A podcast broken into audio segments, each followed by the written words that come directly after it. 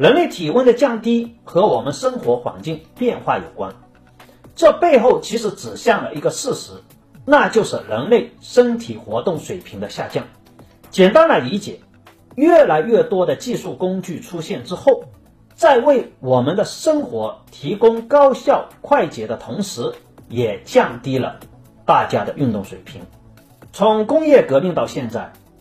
人身体活动水平下降了多少是未知的。为了比较现代人和两百年前人口的身体活动水平，哈佛大学的研究人员呢就使用了历时静息体温数据作为人口水平的温度计。研究人员认为，如果能对身体活动、代谢率和体温之间的关系进行建模，理论上就可以倒推出人们身体活动水平的变化。研究人员建立的模型表明啊，历史体温每降低一度，静息代谢率就会发生大约百分之十的变化。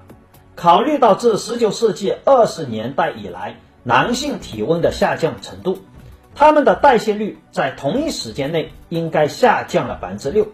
根据计算结果，这相当于人体每天大约半小时的身体活动。也就是说。由于汽车、电视和沙发的出现，以及工作环境的变革，现代人的平均运动量比两百年前要少很多。世界卫生组织二零一六年公布的数据显示，全球有超过四分之一的成年人，也就大约十四亿人，缺乏运动锻炼。而今天，缺乏运动的人只会更多。